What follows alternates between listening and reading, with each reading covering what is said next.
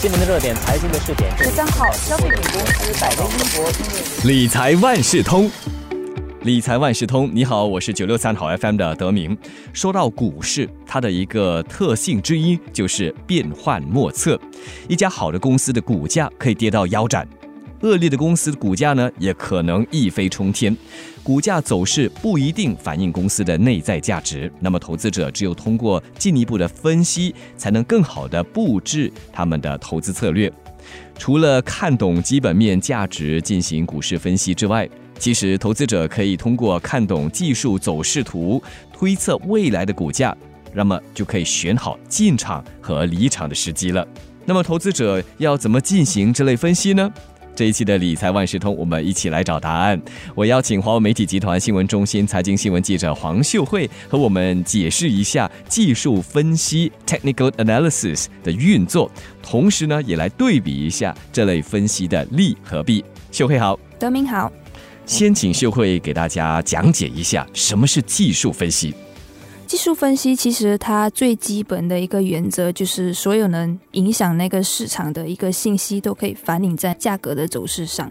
所以呢，技术分析主要看的就是过去的价格，还有交易走势，比如交易量啊，还有交易价等等。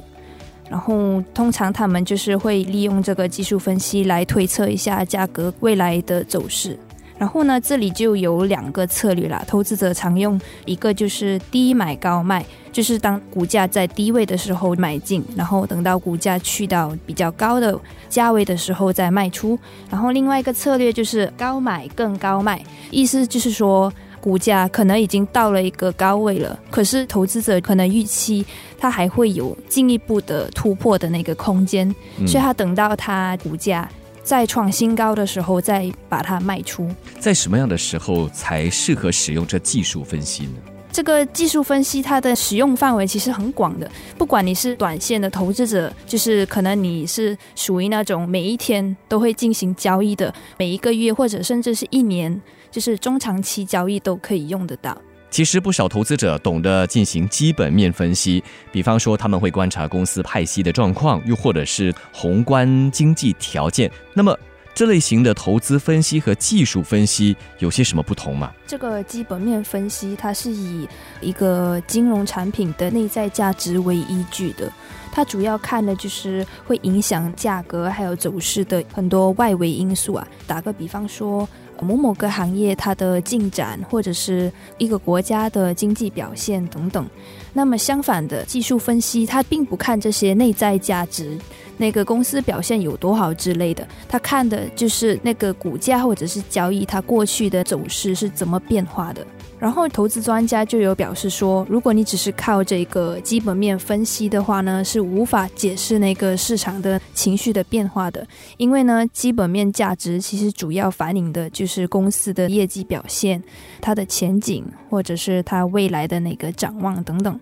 所以呢，如果当市场的情绪就是它的交投氛围比较热烈的时候呢，股价就是会比内在价值高很多。相反的，如果当市场极度恐慌的时候呢，股价就是会比内在价值低很多。冠病疫情就是去年三月爆发的时候，就是反映了市场恐慌的一种情况。所以刚才秀慧提到的基本面是不能分析或解释市场的情绪变化。如果说到这技术分析呢？技术分析其实它是可以比较有效的去摸清市场的一个情绪的，因为投资者如何看待一个金融产品，或者是他们对那个金融产品的一个期望，其实都可以反映在市场交易和价格的变化。换句话说，价格上涨的时候呢，就表示市场情绪是乐观的；价格下跌的时候呢，就表示说市场情绪悲观。嗯，请问这技术分析是不是可以用在所有的金融产品上？对，还是可以应用在任何一个金融产品，不管是期货或者是债券，或者是加密货币都好，都可以用到。如果相对的基本面的话呢？因为基本面其实你在投资某个金融资产的时候呢，你需要具备一定的知识。打个比方说，如果我要投资银行股的话，我就需要了解说，银行股的业绩表现是跟一个国家经济的情况是有关系的，所以呢，它是比较难套用在其他金融资产上。这样看来，技术分析可以帮助投资者衡量市场见底或者是见顶的情况，或许就可以更早的抓紧进场又或是离场的时机。这样说对吗？嗯，对。那如果是想从技术分析的这个层面来看的话，投资者要从哪些方面下手呢？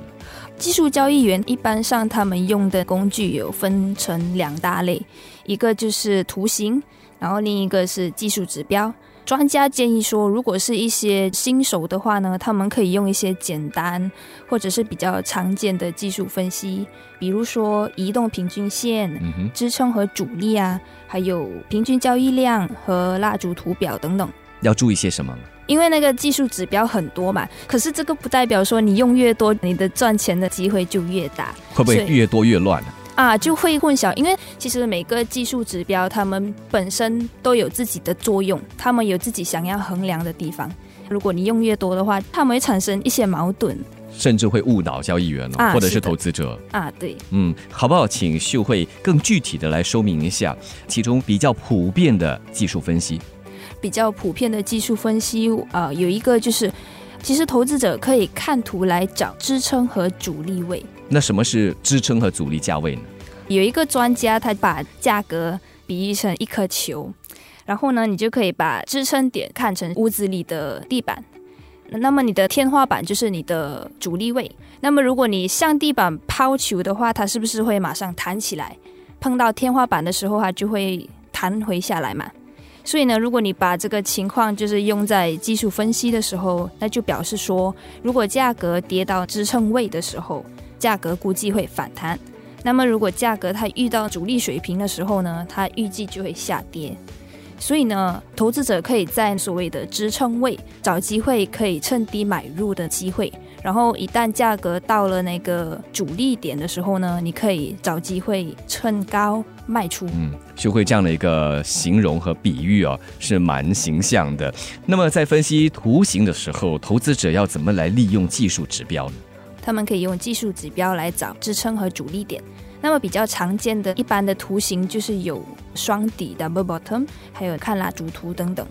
这么多种的技术指标里面呢，比较常见的是移动平均线。嗯，这个指标呢，它显示的就是某一个时段的一个每日平均避市价，所以它计算的平均值的时间点呢，其实是由投资者自己决定的，就看你要多长多短。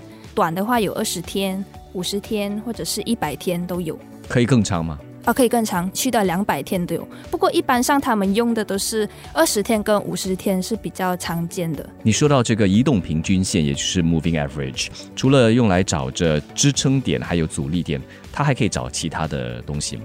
哦，其实这个移动平均线它还可以用来衡量股价的变动的趋势。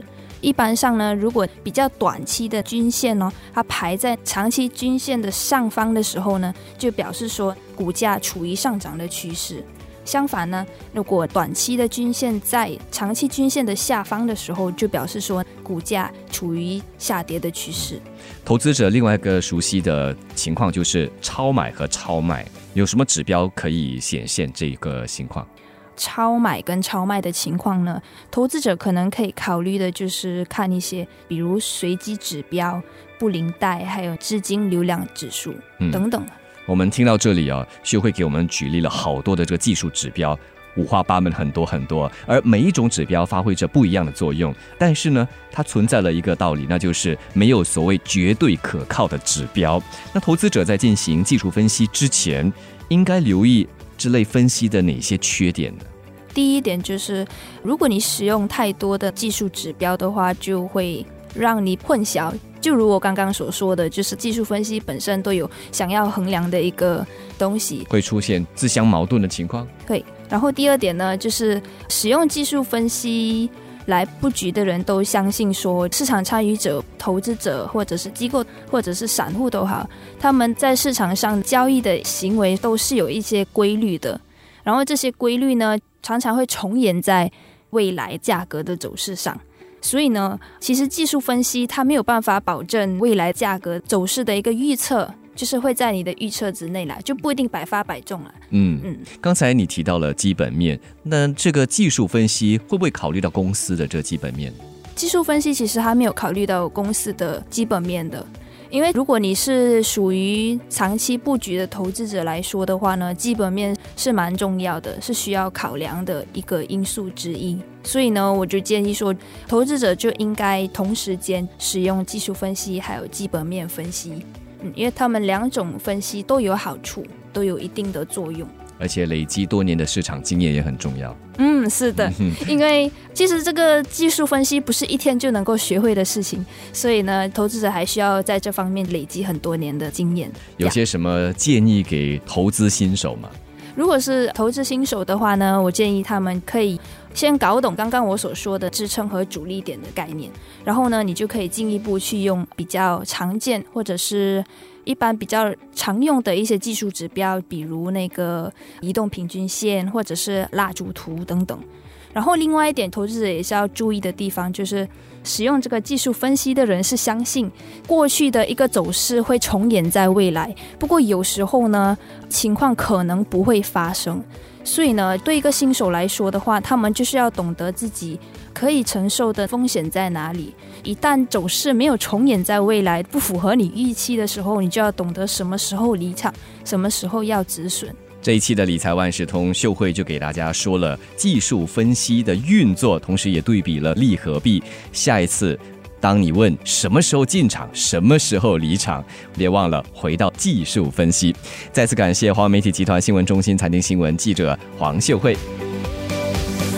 理财万事通每期提供你最需要知道的理财与财经知识。如果你想了解更多，可以到早报的 SG 搜索联合早报财经专栏理财解囊。我是九六三好 FM 的德明，我们下期再见。